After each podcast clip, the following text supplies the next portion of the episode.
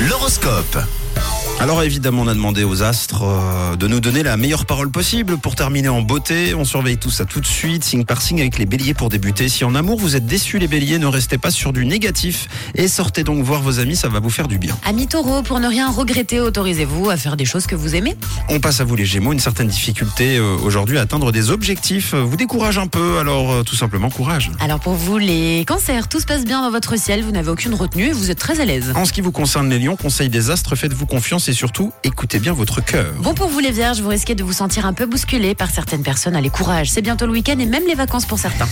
On continue avec les balances, vous abordez les problèmes avec raison aujourd'hui. Vous aurez l'occasion d'être fier de vous aujourd'hui, c'est pas mal ça. À vous les scorpions, vous avez encore besoin de prendre du temps et de réfléchir avant de vous lancer dans de nouvelles aventures. Toujours pas de signe top à l'horizon. Les Sagittaires, c'est votre morale qui vous donne des ailes aujourd'hui. C'est quand même positif pour vous. Le contact avec les autres, euh, d'ailleurs, est au mieux. Profitez-en. Tap, tap.